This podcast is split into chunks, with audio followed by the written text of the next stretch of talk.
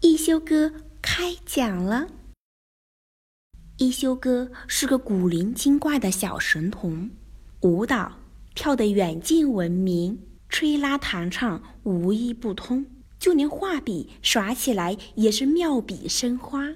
一天，一休哥从葫芦王那里得到一本宝书《艺术故事会》，书里记载了珍贵的艺术作品背后的故事。小朋友们，你们想知道是什么样的故事吗？听。一休哥开讲了，艺术家是怎样炼成的？一休哥讲述艺术家背后的故事。小朋友们，你们知道吗？在通往艺术殿堂的路上，总是荆棘密布、磨难重重。只有具备非凡的勇气和不屈的意志，才能最终到达。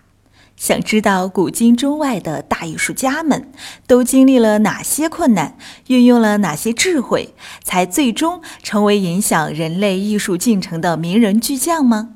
快让一休哥讲给你们听吧。盲人音乐家师旷。春秋时期有一个自称盲臣的音乐家，他的名字叫师旷。据说师旷并非天生就是个盲人。而是他为了使自己的注意力集中于琴艺之上，便用艾草把自己的眼睛熏瞎了。还有一种说法是说，师旷自幼聪明过人，且酷爱音乐，但是却十分好动。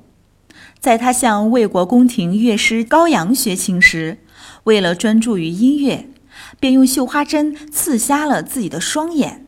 从此后发奋练琴。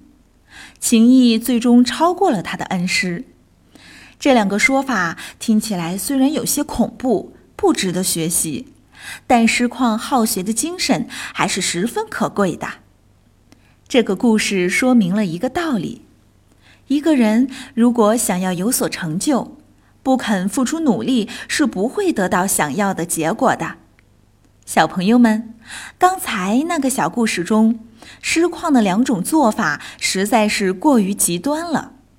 我们虽然不必学习他对自己的狠辣，却可以学习他潜心向上的精神。只要我们肯专心致志地做一件事，就一定会有所成就的。在一休哥的课堂上也是一样，只要肯努力，我们都有可能成为一个艺术家哦。